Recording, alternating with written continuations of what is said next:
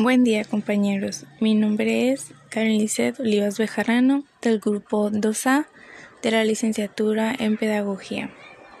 Yo les voy a hablar sobre el tema de organización del magisterio. Como primer tema les voy a hablar sobre los antecedentes y como parte de esto podemos comenzar diciendo que el Sindicato Nacional de Trabajadores de la Educación es uno de los sindicatos más numerosos, siendo una de las organizaciones corporativas más importantes que hay en México.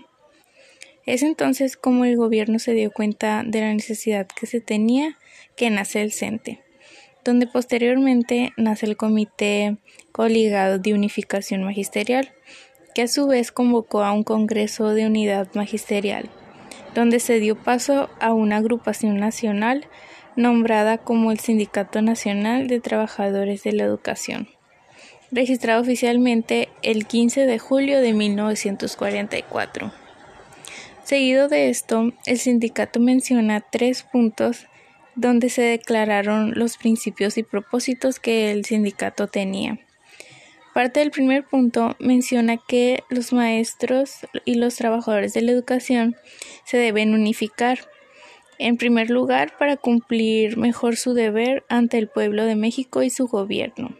Desde este primer punto podemos notar el compromiso que tenía el sindicato con el modelo educativo, el cual buscaba que fuera eficiente comenzando con los pilares de la educación, que son los maestros y trabajadores de la educación, tal como lo menciona este primer punto.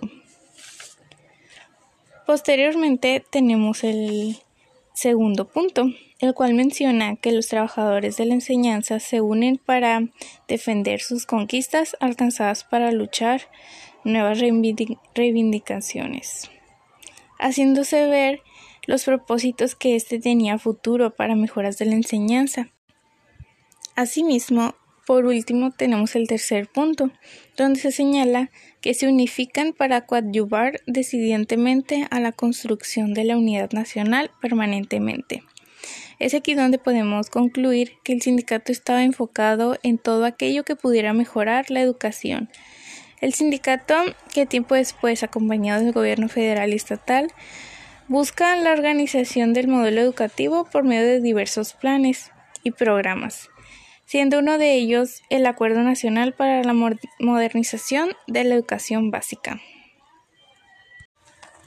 Como segundo tema tenemos a la federalización la cual consiste en la transferencia de personal, instituciones y recursos de servicios educativos a los gobiernos de los estados, puesto que antes el control lo tenía el gobierno federal.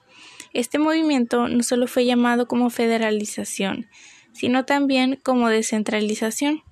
Asimismo, la consolidación del sistema educativo pasó por diversas etapas, comenzando en 1921 y extendiéndose a, 1700, a 1978, con la creación de la SEP, que es la Secretaría de Educación Pública.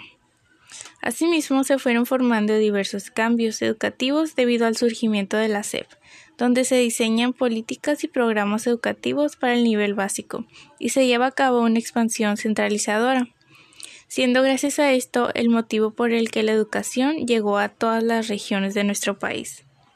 Tiempo después, la relación que hay entre el CENTE y la SEP se tensó debido a que el sindicato poco a poco iba obteniendo el control sobre los docentes, control que anteriormente había sido sostenido por la SEP.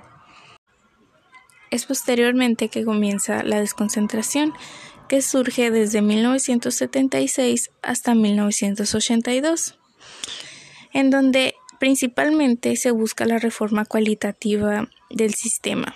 Esto mediante la transformación de la enseñanza normal. Es aquí donde también surge la universidad pedagógica, seguido de la reforma del sistema de evaluación docente. Como tercera etapa se menciona a la llamada descentralización inconclusa, la cual comenzó de 1982 hasta 1988, y fue en este tiempo donde el presidente propuso transferir la educación básica y normal hacia los gobiernos locales, además de preparar la desconcentración y descentralización de la SEP.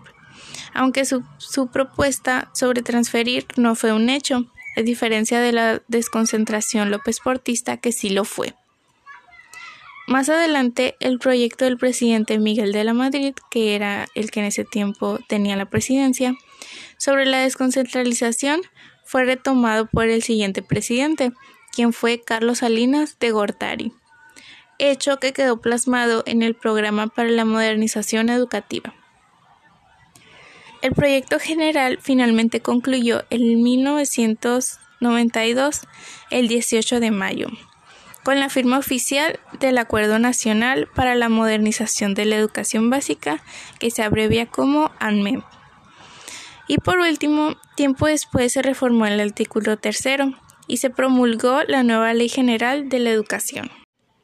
Como segundo tema tenemos a la ANMEP de 1992 que es el Acuerdo Nacional para la Modernización de la Educación Básica, y se centra en la educación básica, aunque también está dirigida hacia la educación normal, ya que es importante puesto que capacita y forma al personal docente para la educación básica.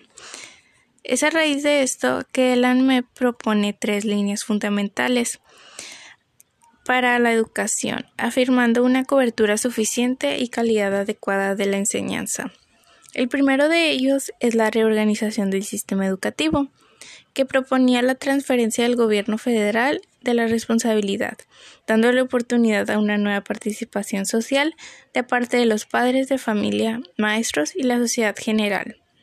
Como segundo punto, tenemos a la reformación de contenidos y materiales educativos, el cual busca la reformación de los programas de estudio del nivel educativo preescolar, primaria y secundaria, así como la renovación de libros de texto y materiales que fueron gratuitos para una mejor enseñanza y aprendizaje. Por último, el tercer punto es la revaloración de la función magisterial, que se enfoca en la formación del maestro, actualización, capacitación y superación así como también el salario profesional, el fortalecimiento del programa de vivienda y la creación de carrera magisterial y promoción de reconocer el labor de cada docente. Este último punto se enfoca más en el docente, a comparación del segundo y el primer punto que se enfocan más en la enseñanza del alumno.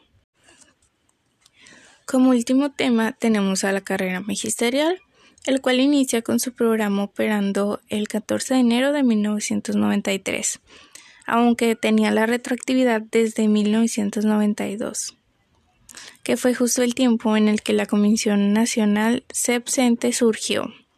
En dicho programa era sumamente importante la participación de los docentes de educación básica participando de forma individual y voluntaria dentro del programa. Dicho programa constaba de cinco niveles de estudio, a lo que se le llaman también estímulos, los cuales eran A, B, C, D y E, así eran llamados. Cada uno de los niveles contaba con requisitos especiales dependiendo del nivel, así como también aumentaba la cuota al pasar de un nivel educativo a otro. Asimismo, el docente debía cumplir una serie de requisitos obligatorios para poder practicar su docencia dentro de dicha institución en el cual deseaba laborar.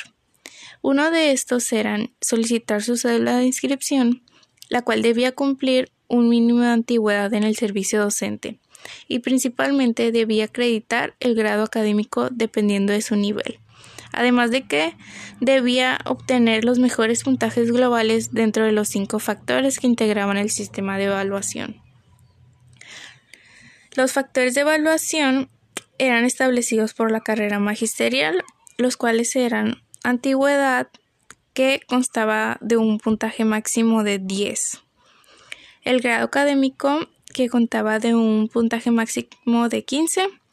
Después tenemos a la preparación profesional que contaba con un 25 como puntaje máximo. También tenemos a la acreditación de cursos de actualización, capacitación y superación profesional, contando con 15 como puntaje máximo. Y por último, tenemos el desempeño profesional, que tenía como 36 puntos como puntaje máximo.